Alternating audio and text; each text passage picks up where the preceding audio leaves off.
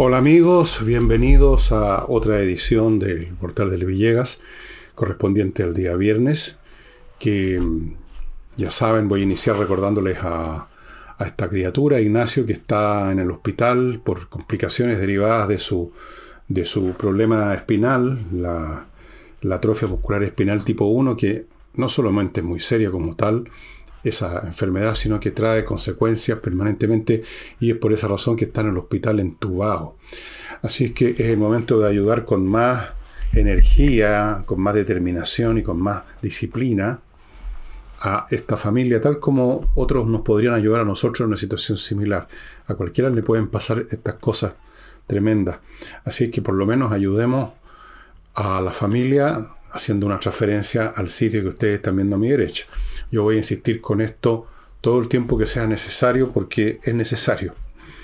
Segundo, em, no olviden que en mi sitio, elvillegas.cl, slash tienda, para llegar directo ahí, eh, van a encontrar ustedes varios libros míos que están agrupados en distintos combos, pero que también se pueden adquirir de a uno. Tsunami, por ejemplo, que es una reimpresión de un libro que se editó por primera vez en el 2000.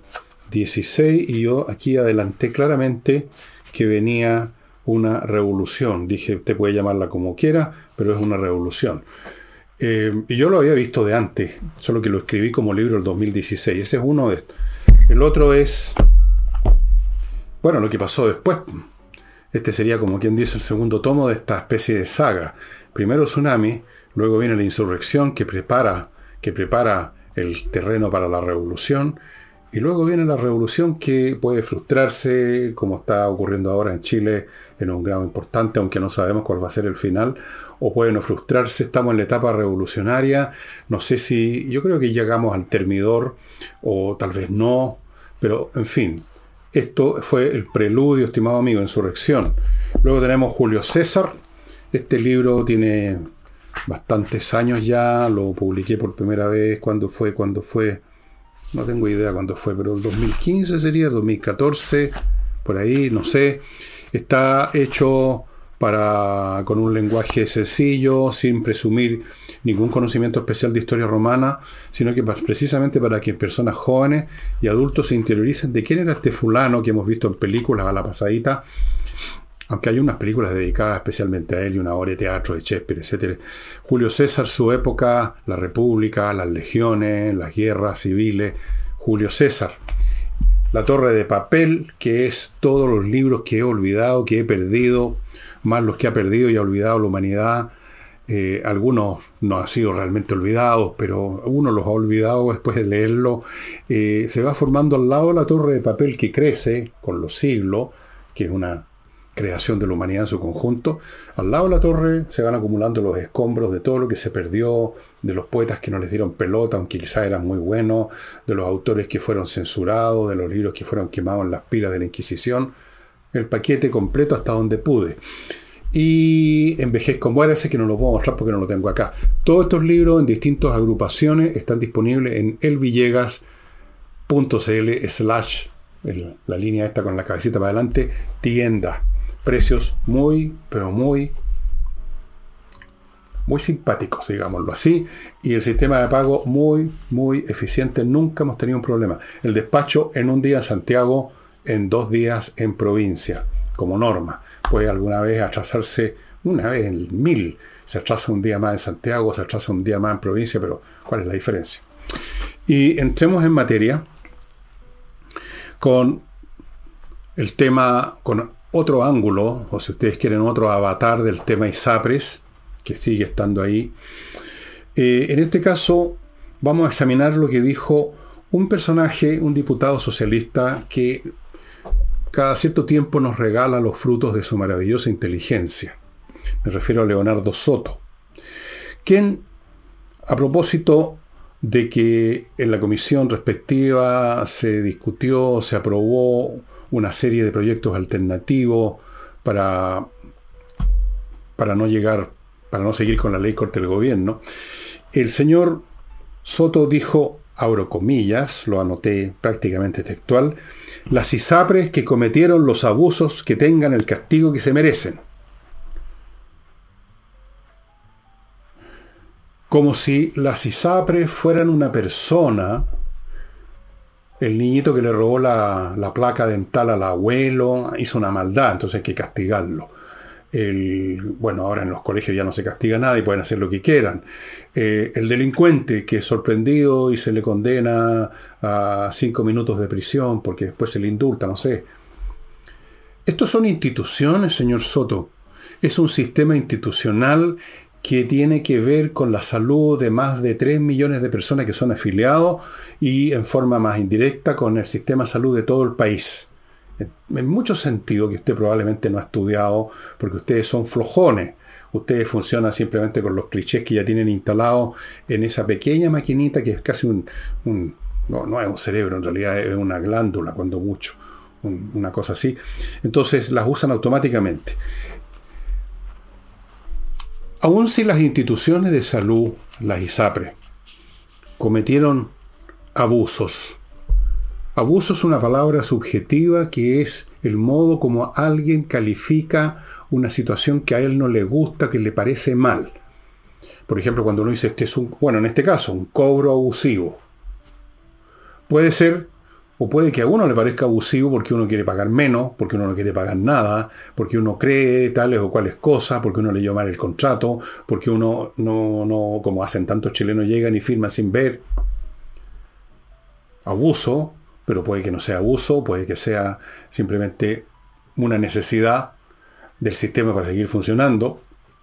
Pueden ser muchas cosas. Pero aunque fueran abusos, en el sentido de que pudiendo haber cobrado menos, entre paréntesis, no son instituciones de caridad que anden buscando cobrar menos, hacer, ser amorosos con la, gente, quieren buscar rentabilidad, por supuesto. Claro, como el propio señor Soto probablemente, no creo que regale su sueldo en la, en la Cámara de Diputados. Pero supongamos que son abusos, que las ISAPRES cometieron abusos.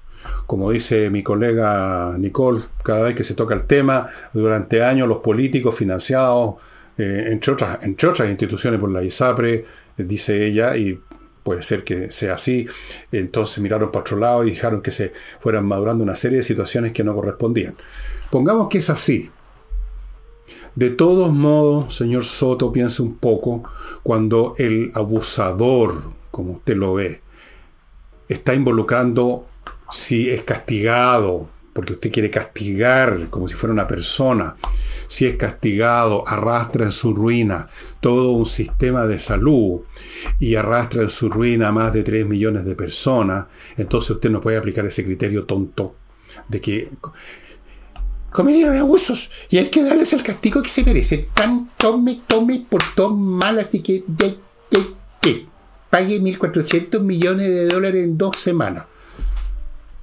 No se haga su Soto. Ya, bueno, ya le hemos escuchado muchas tonterías, pero esta, francamente, es gravísima porque si se le hiciera caso a personas como usted, eh, tendríamos una situación financiera y de salud salvaje, derivada de qué? De un cliché, de, una, de un gustito, de una agenda personal, porque usted como buen izquierdista, detesta todo lo que sea privado, detesta los capitalistas, detesta la idea de negocio, aunque seguramente usted se forra los bolsillos en la Cámara de Diputados y quién sé yo, que más. Entonces, tiene que castigarla, hay que aniquilarla, porque además usted participa del ideario de todo en manos del Estado, la salud en el Estado, la educación en el Estado, las cotizaciones, la AFP, o sea, los, los fondos previsionales, la salud, la seguridad, todo en manos del Estado. Ese es el impulso, yo diría, psiquiátrico que funciona en la mente de esta, de esta gente. Entonces, el castigo que merecen. No, pues. Y aquí el castigo lo recibirían 3 millones de afiliados, señor Soto. Y más todavía las recibirían otras personas, incluso los que no están afiliados a ISAPRE, porque se produciría un desbarajuste en todo el sistema de salud.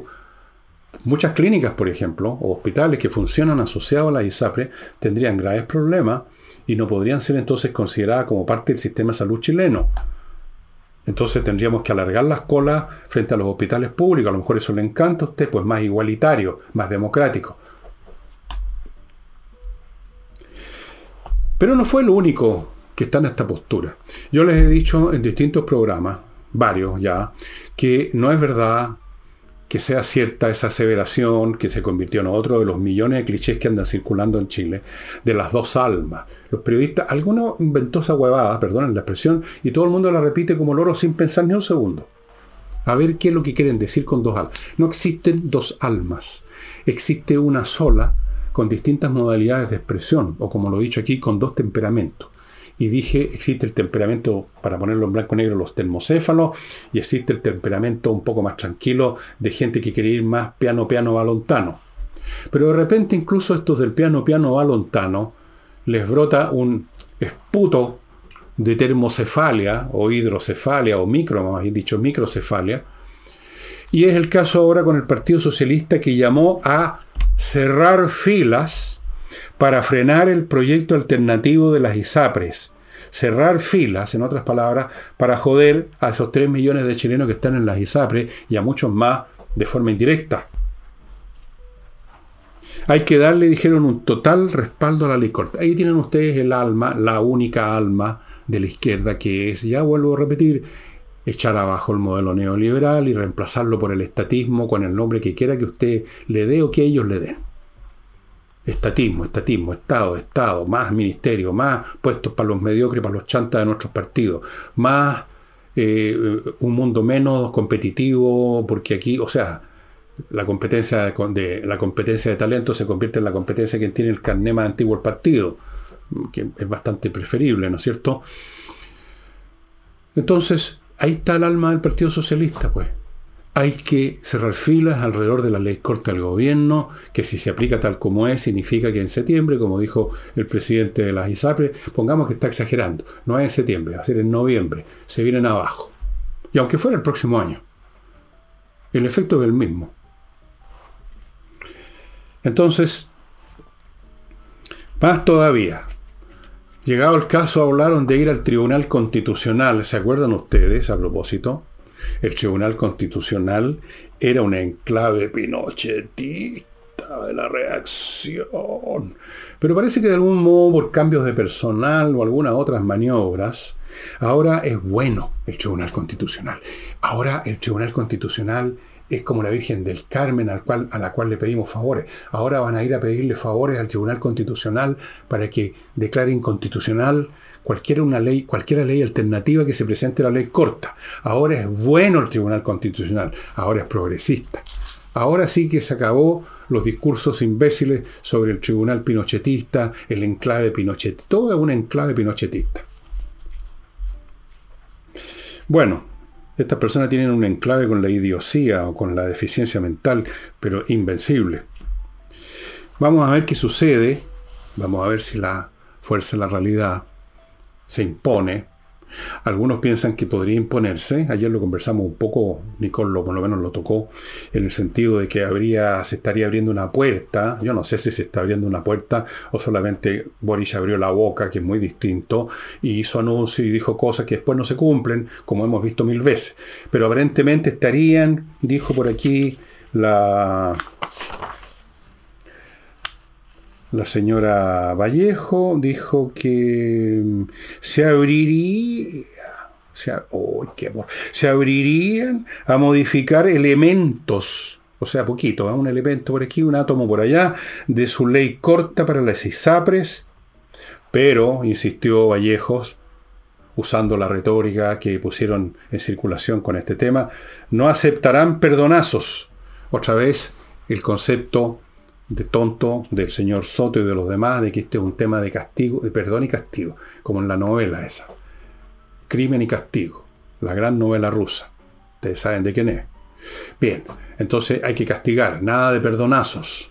Ellos que se la han pasado con los perdonazos cuando se trata de los trabajadores, las masas desposeídas, hay que, hay que terminar con los, con los créditos universitarios, hay que eliminar las deudas que tengan. ¿Esos no son perdonazos?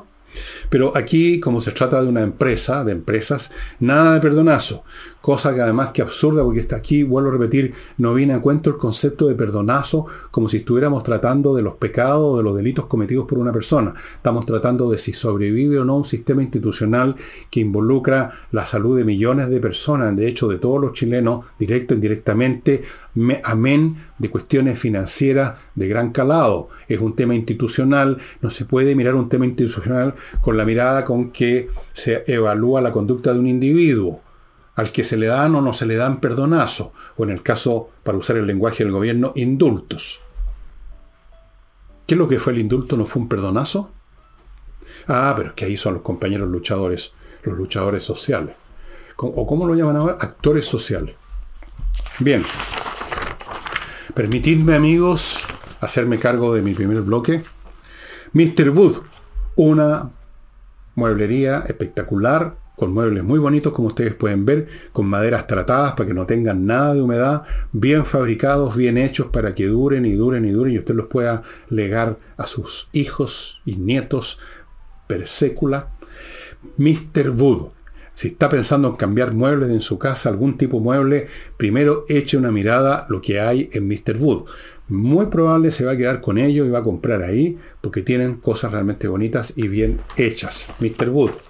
Continúo con Remodeling, la empresa que tiene solo especialistas y profesionales para tratar el tema de la remodelación de una casa o un departamento. Remodelar significa, puede ser algo más o menos sencillo, pero no es tan sencillo como repintar. No es sencillo, hay que saber qué tipo de pasta echarle a los muros, qué tipo de pintura usar, etcétera, cómo pasar la brocha, miles de cosas profesionales, profesionales del suelo, del piso, pisos de madera de muchos tipos, cómo se arreglan, cómo se cambian, se requieren profesionales. ¿Para qué hablar de la mueblería, por ejemplo, el tipo de muebles de cocina, que a veces la gente quiere cambiarlo porque están muy viejos, están feos? También se requiere gente que sepa, y así sucesivamente. Incluso Remodeling tiene arquitectos para cosas de mayor volumen, como por ejemplo construir una mansarda, o echar abajo una mansarda, o cambiar el tamaño de un, recinto, sacando un muro o poniendo un muro, todas esas cosas tienen arquitecto. Remodeling. No haga las cosas con cualquier maestro chasquilla. Continúo con compreoro.com, donde usted puede comprar oro y plata en lingotes, 99,99% de pureza, lingotes que van desde unas cositas chiquititas de este porte así, que usted se las mete en el bolsillo un montón, pero cada una tiene un tremendo valor, o lingotes más grandes, más grandes, más grandes, lingotes de plata. Todo eso constituye una reserva para usted, una póliza de seguro, porque es un objeto físico que usted controla, está en sus manos, no es un papel que anda en una bolsa, una cosa etérea que puede desplomarse completamente. El oro y la plata están en sus manos, lo lleve donde quiera, lo lleva donde quiera, se lo compran en cualquier parte una gran reserva. Fuera de eso, ahora compre oro, le está comprando a usted oro. Si usted tiene una, una joya o lo que sea de oro y quiere deshacerse de eso porque necesita la plata o porque no le gusta la joya o lo que sea, vaya a compre oro la dirección que está aquí a mi derecha. Y termino este bloque con kmmillas.cl donde usted puede vender las millas acumuladas en sus vuelos que no va a usar y que en cualquier momento desaparecen y por lo menos y por lo tanto convertir un número abstracto que no significa nada, 433 mil millas o lo que sea, en plata, plata constante y sonante. Bueno, dejemos a Leonardo Soto creyendo que el tema de la ISAPRE es el tema del niñito que le robó la placa dental al abuelo y hay que castigarlo. Y vamos ahora a otro personaje que tiene su propio historial, ¿no? El juez Daniel Urrutia, que lo inhabilitaron para tratar el tema del carabinero Sebastián Zamora, al quien lo acusan de toda clase de horrores y crímenes, por supuesto. Este señor Urrutia es un ardiente progresista en todo lo que hace, en sus juicios, en sus eh, en lo que dice. Es el tipo de persona que está, pasa metido en la, eso que llaman las redes sociales, las redes psicópatas, creo yo más bien y ha sido más de alguna vez sancionado por los, por, por, los tribunales, por sus conductas. O sea, es el antípoda de lo que tiene que ser un juez que se pone en la venda, que no ve a quién está juzgando, que interpreta conforme a razón y conforme a la ley. Este señor es un activista, es un agente de la izquierda. Y voy a darle una prueba. Aquí tengo algunas de las cosas que he dicho en distintos momentos en cuanto al lenguaje de ciutiquería progresista que utiliza, lo dejo a juicio de ustedes. Por ejemplo, uno de los Twitter, el día del plebiscito de salida, que hicieron tapa a, su, a sus posiciones, dijo, buenos días a todos. Hoy es un hermoso día para leer la nueva constitución, discutirla y echarle ganas. ¿Qué es eso? Para aprobar querides, porque no podía decir queridas y queridos, o queridos, porque él es un hombre que está con el lenguaje políticamente correcto. Querides, fuerza para hoy. No se me achicopalen. ¿De dónde inventó esa hueva? No tengo idea. Y eso lo escribió el 13 de julio. Después puso, dignidad ni más ni menos, en septiembre aprobamos. Tiempos acelerados, llenos de esperanza, miedos, mentiras y verdades, estamos en la campaña más importante de la joven historia de Chile. Aprieto firme mi mano y hundo el arado en la tierra.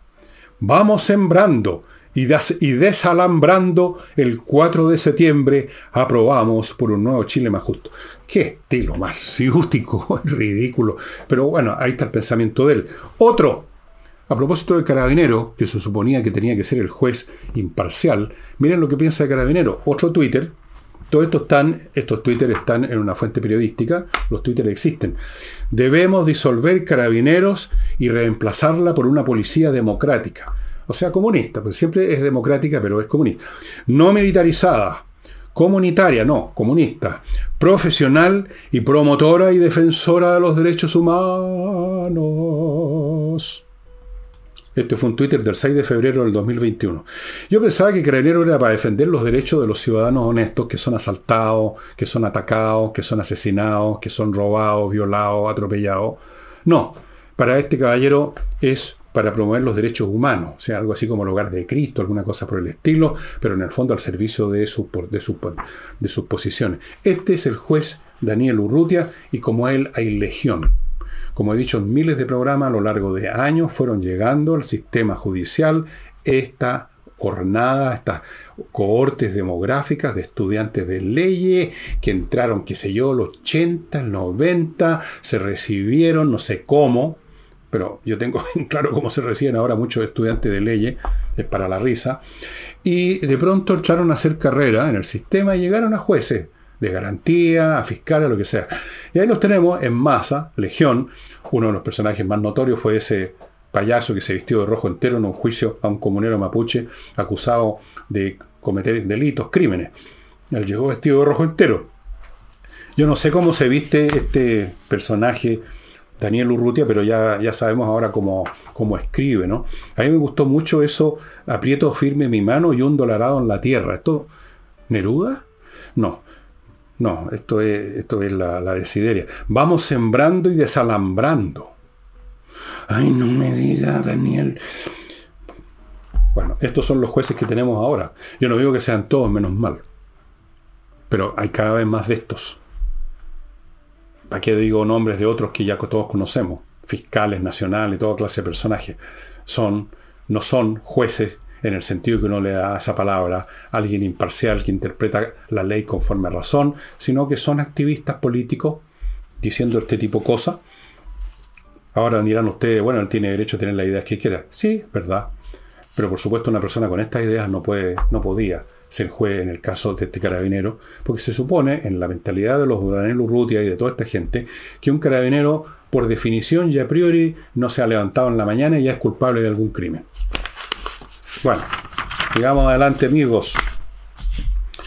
Eh, dejemos a este juez haciendo poesía, sembrando la tierra y desalambrando los, los potreros, no sé qué es lo que está desalambrando.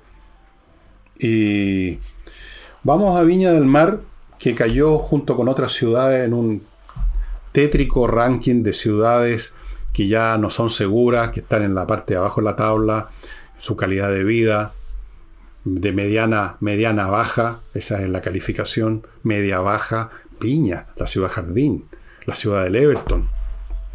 Entonces la, la alcaldesa, una señorita o señora Ripamonti, se votó irónica, o sea, de creído que está diciendo una frase digna de Anatole France.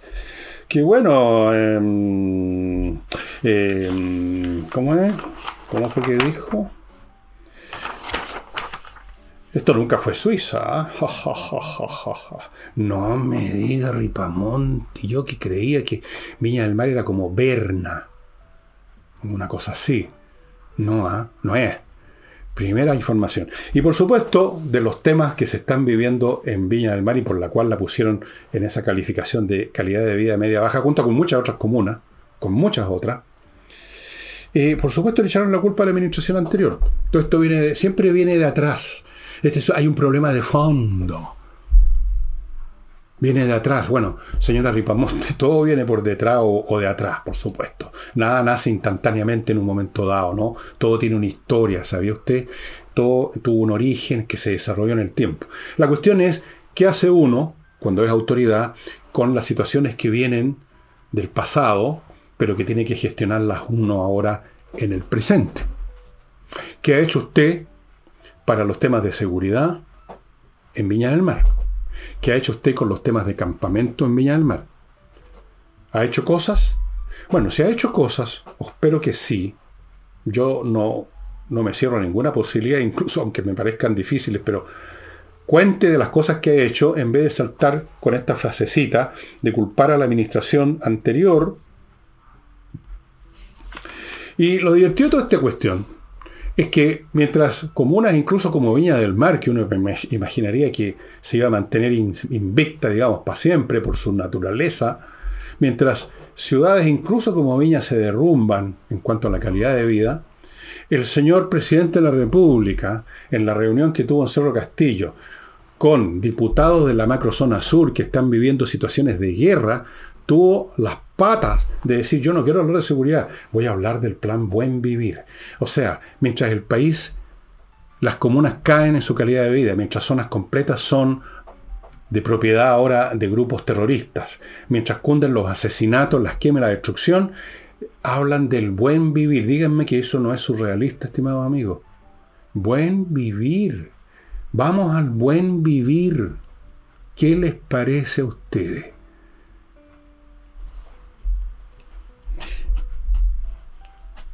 Qué tentación de, de hacerles un test a estas personas, digamos, psiquiátricos, a ver qué es lo que tienen adentro de la cabeza. Por Dios, por Diosito santo, como decía mi abuela. Pues esto, esto es increíble. Naturalmente que Viña venía con problemas de antes. Naturalmente que Chile tiene problemas. Todos los problemas vienen de antes. ¿De dónde iban a venir? ¿Del futuro acaso? Pero ¿qué hacen ustedes ahora? Esa es la cuestión. Responda a eso, señora Ripamonte, y responda a eso, señora ¿cómo se llama? Toba, ¿cómo se llama el presidente? Mm, Boris. Ahora, ¿qué es lo que están haciendo ahora? Mostrando con el dedo al, gobierno anterior. Él fue señorita, él fue el que se tiró el peo, él es el malo. Así son ustedes. Ineptos hasta decir basta. bueno, permitidme ir a otro bloque antes de entrar a una nueva intervención repentina y súbita y absolutamente ambigua, como es costumbre últimamente de don Ricardo Lago. Seguridad y accesos, señores, señoras, esta es una empresa que se llama Seguridad y Accesos y que se encarga de poner toda una serie de dispositivos y medidas para que el acceso, la puerta de entrada a su edificio, a su condominio, esté realmente resguardada y no entren los delincuentes. Una vez que un delincuente transpone la entrada están ustedes jodidos. No importa cuántas llaves le ponga a su departamento, van a entrar igual. Lo mismo en una casa, en un condominio. La entrada es lo que decide el asunto. Una vez adentro ya no hay vuelta. De manera tal que hay que poner un sistema de control de acceso basado en tecnología, basado en protocolo, en un montón de cosas, estimados amigos. Este es un sistema integrado, un software, y funciona muy bien. Tiene más de 200.000 registros de acceso al día.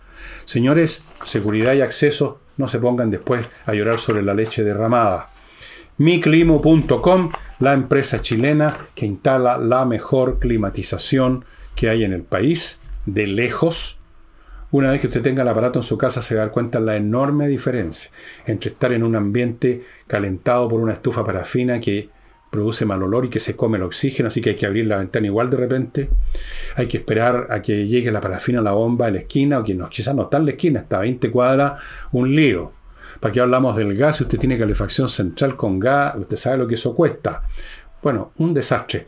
Climo, mi climo. Estos aparatos funcionan para el verano, para el invierno, para el otoño, dan calor, dan frescor, filtran el aire, están conectados a internet. Es la manera de climatizar su casa. Y termino este bloque con inviertanusa.cl, la empresa que lo lleva para hacer inversiones inmobiliarias en Estados Unidos, literalmente de la mano.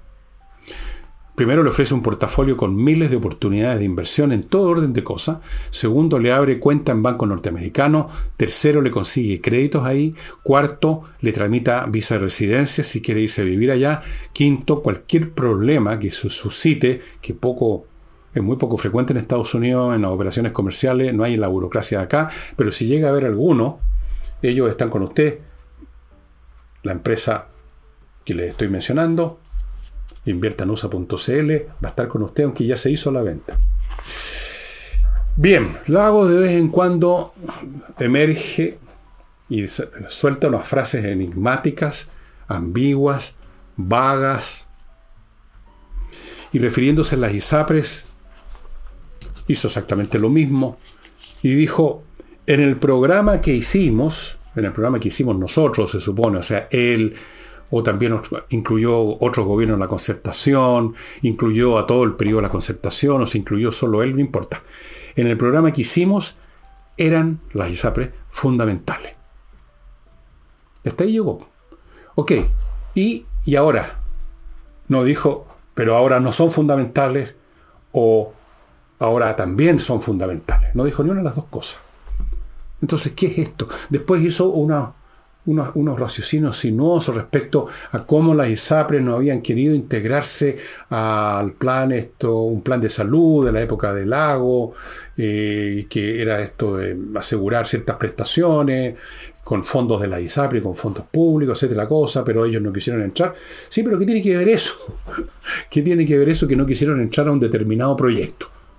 Supongo que las empresas tienen derecho, o como las personas entraron, entrar en un proyecto, a estar de acuerdo o no. Pero en todo caso, ¿qué tiene que ver? La cuestión fundamental es que Lagos nos diga si considera que las ISAPRES son o no son fundamentales hoy. Si está con la ley corta o no. Simplemente lanzó, salió al ruedo para no decir nada, como ya lo hizo con los en los plebiscitos, la vaguedad completa. Mire, don Ricardo, yo le tengo estimación usted, usted sabe porque nos conocemos. Si no quiere meterse en la pata de los caballos, no diga nada. Quédese en su retiro, leyendo, escribiendo sus memorias, quizás memorias para ser publicadas póstumamente, de manera tal que usted no va a tener ningún problema, las puede hacer póstumas. Pero no salga para no decir nada, porque cada vez que hace eso, usted pierde, se va deteriorando su imagen como gran estadista, que yo siempre he tenido, cuántas veces lo dije, pero el problema es que era gran estadista. Ahora usted está demostrando que no, porque gran estadista no es solamente tener planes a largo plazo, sino que también tener valor para decir las cosas, incluso aunque sea contra la horda que hoy día impera, ladra y vocifera en todas partes. Ahora, si uno le tiene miedo a la horda, uno se queda callado. No hay necesidad de decir algo a media porque tampoco va a ganar la amistad de esa gente. Esa gente igual tiene total desconfianza de usted. La única manera que, ellos le den confianza a alguien es que se sume así con de ojos cerrados sus posturas y se convierta en un tarado para ponerse a la altura. Entonces usted no puede hacer eso porque evidentemente usted es un hombre inteligente. Pero aprovecha ahora la inteligencia para no decir nada. Y Ustedes saben que a la señora Loncón, la Universidad de Santiago de Chile le dio un año sabático, que es una cosa que se paga, ¿no? Es una cosa que cuesta dinero. O sea, se le paga a la persona para que mientras tanto viaje, vaya atrás. No sé, pues, supuestamente un académico hace uno, eh, usa el año sabático para preparar un libro. Yo no sé qué es lo que está preparando la señora Loncón, yo creo que no está preparando absolutamente nada, está viajando nomás. Entonces resulta que el Consejo de Transparencia le pidió a la Universidad de Santiago que aclarara esta cuestión de cuáles eran los méritos académicos de la señora Loncón para recibir una, un dinero para este año sabático que es de todos los chilenos. Y no solamente se negaron y se niegan, sino que fíjense ustedes que la Universidad de la USACH ha acudido a la Corte de Apelaciones para reclamar por la ilegalidad de esta exigencia del Consejo de Transparencia. La ilegalidad. Por favor, les suplico que piensen conmigo lo siguiente. ¿Qué clase de mente tienen los académicos, los rectores o quienes sean de la Universidad de Santiago de Chile para reclamar por una supuesta ilegalidad de una institución que está precisamente mandatada y estructurada por su naturaleza para hacer lo que hizo, pedir antecedentes. Eso es lo que significa transparencia, señores de la USACH y a ustedes consideran que eso que es el mandato, la razón de ser del Consejo de Transparencia, o sea que forma parte de su ley interna, de su modo de ser, de su quinta esencia, que es exigir y pedir transparencia, es una ilegalidad. Para ustedes es una ilegalidad. ¿Cómo puede ser ilegal una acción que corresponde a la naturaleza del organismo? Yo creo que hasta ellos se dan cuenta que el asunto no tiene presentación desde el punto de vista de la más elemental lógica, que supongo que una vez habrán estudiado un poquito de lógica. Hay textos en las librerías de esa materia. Lógica proposicional, está el, órgano aristotélico de lógica, pero no sé, porque no vaya a saber uno si ya leen esas cosas. Pero fíjese, yo creo que se dan cuenta. Entonces, ¿por qué hacen esto? Porque, no porque amen a la señora Loncón, y están convencidos de los grandes méritos intelectuales de señora Loncón, sino porque para defenderse ellos, porque ellos son la Universidad de Santiago, las autoridades correspondientes para este caso, las que dijeron, ok, vamos, echémosle para adelante con el año sabático.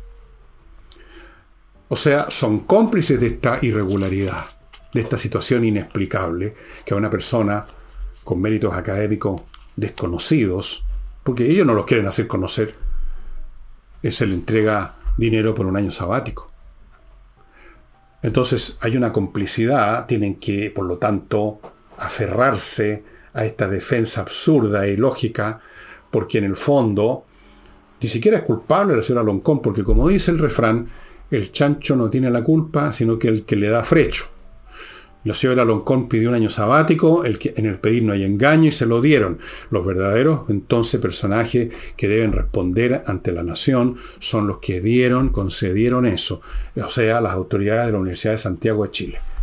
Pero como no lo quieren hacer porque van a quedar expuestos, entonces van a la Corte de Apelaciones y reclaman de una ilegalidad. Increíble.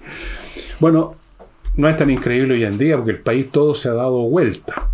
Los estudiantes son ellos los que le hacen exigencia a los profesores. Ayer atacaron a puñete a un profesor en un colegio, dicho sea de paso. O sea, todo está dado vuelta, así que en realidad está bien. ¿ah?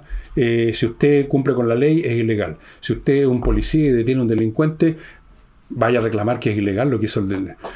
Cualquier cosa. Eh, como dije delante, el gobierno dijo que se iba a abrir. Lo dijo Boris, lo insistió en ello Vallejo, pero eso sí, hablando que no hay de perdonazo, siguen insistiendo en que esto es un tema de, de el crimen y su castigo. Han leído demasiada literatura rusa estos señores comunistas.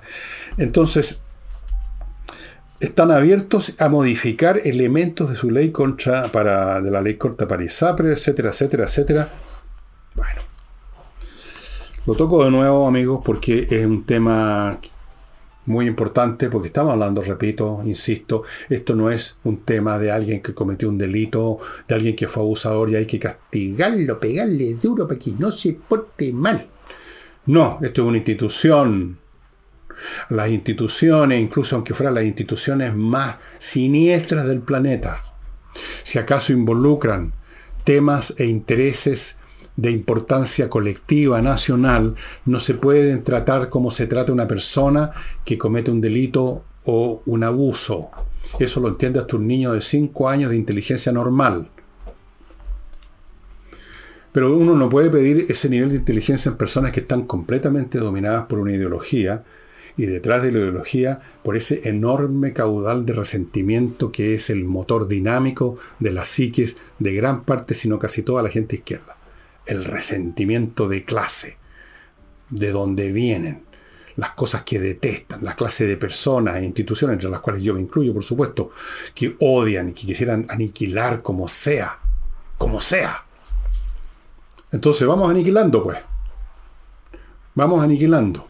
Y si se detienen un poco, como dice el gobierno, que se abrirían a modificar, probablemente van a aumentar otro par de semanas el plazo, sería lo más que darían, lo van a hacer no por gusto, no por, por convicción, sino que simplemente empujados por la fuerza de la realidad que siempre está actuando.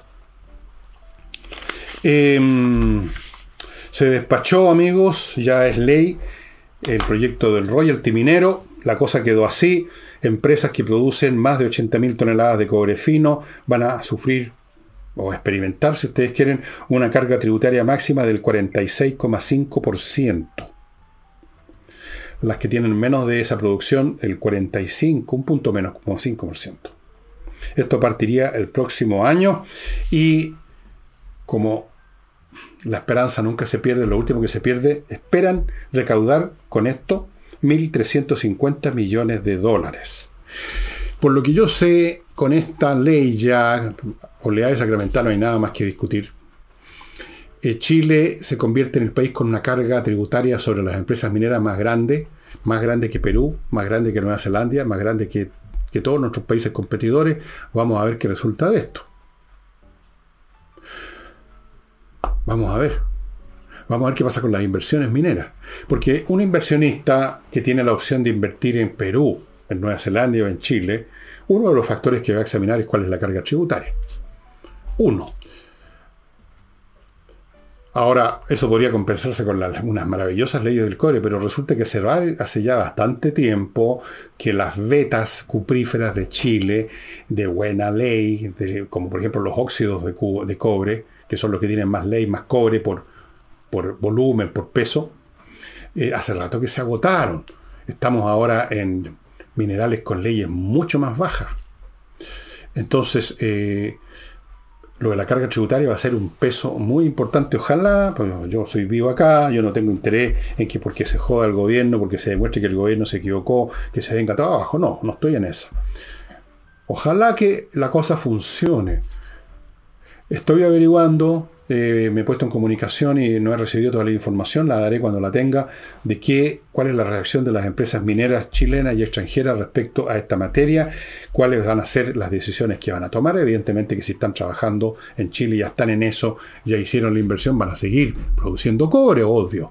Pero la cuestión central aquí es la inversión futura. Ahí está la cuestión, pues, porque son las inversiones las que dan por un lapso importante trabajo a mucha gente en el proceso de erigir la planta eh, y todo lo que tienen que hacerse para empezar a producir. Luego, trabajo para la gente que va a trabajar en la planta, en la extracción del mineral, en el procesamiento. Es lo que viene a futuro lo que interesa, no simplemente quedarse contento porque, bueno, los que están aquí van a seguir, porque, en fin, hicieron la inversión y todavía van a ganar plata, van a pagar mucho más, pero van a seguir ganando plata, así que van a seguir, claro que van a seguir. Pero ¿qué pasa con las que querían Sí, querían venir. Esa es la cuestión que hay que considerar, estimados amigos. Ahora les cuento lifebalancechile.com, una empresa que va a su domicilio a medir todas las variables de su cuerpo con todo un aparataje electrónico, aparato y cosas así, más preguntas personales de los expertos de ellos, para finalmente después de todo eso darle la guía alimenticia que usted necesita para lo que usted quiere y de acuerdo a su salud, su edad y todo. Esto es muy superior a estas dietas genéricas que aparecen en las revistas, en los diarios, que son para todo el mundo y por lo tanto no son para nadie en realidad. Que la dieta de no sé qué, que deje de comer tallarino, que deje de comer carne, que deje de esto, lo demás ya. Mm. lifebalancechile.com Póngase en contacto con ellos y tenga la dieta o la más bien dicho la guía alimenticia que le corresponde, que le sirve a usted. Continúo con Entrena Inglés la mejor institución para aprender inglés que hay en este momento en el país, profesores de inglés, clases online. Y con este ofertón, 24 clases del idioma para darle una base, más un ciclo de cuatro clases conversacionales para que pula lo que aprendió, todo esto, las 28 clases, por 418 lucas y 200 pesos.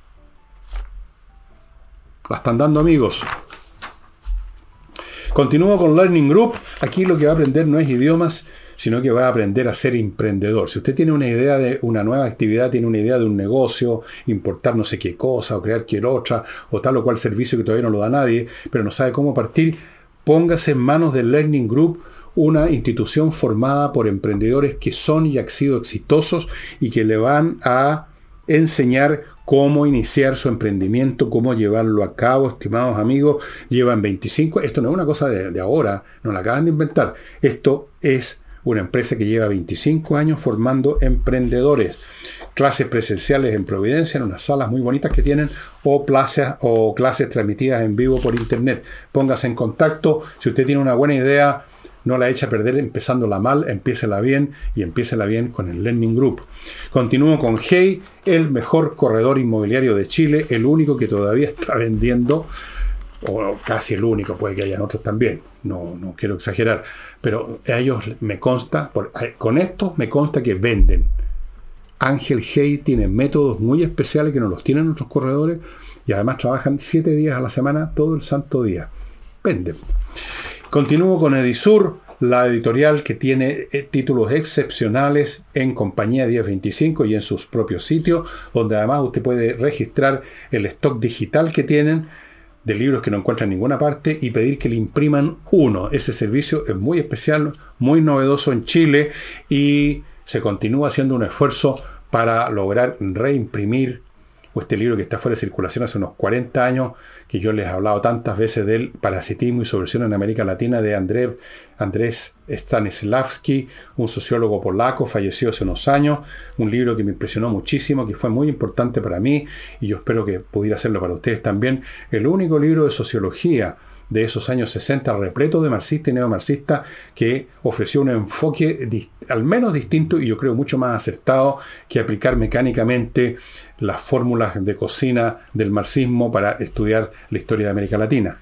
Edisur, y termino con el buffet de González y compañía, un buffet de penalista. Si usted tiene un problema o va a tener un problema penal, o sea, lo van a llevar a, un tribunal por una acusación de un delito que está en el Código Penal, o usted quiere hacer una acusación contra alguien, en cualquiera de los dos casos, póngase en manos de González y compañía un buffet de penalistas.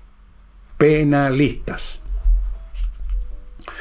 Y el libro que les voy a mostrar hoy día, rápidamente porque se me, se me ha ido el tiempo, es importante tanto por el autor como por el tema.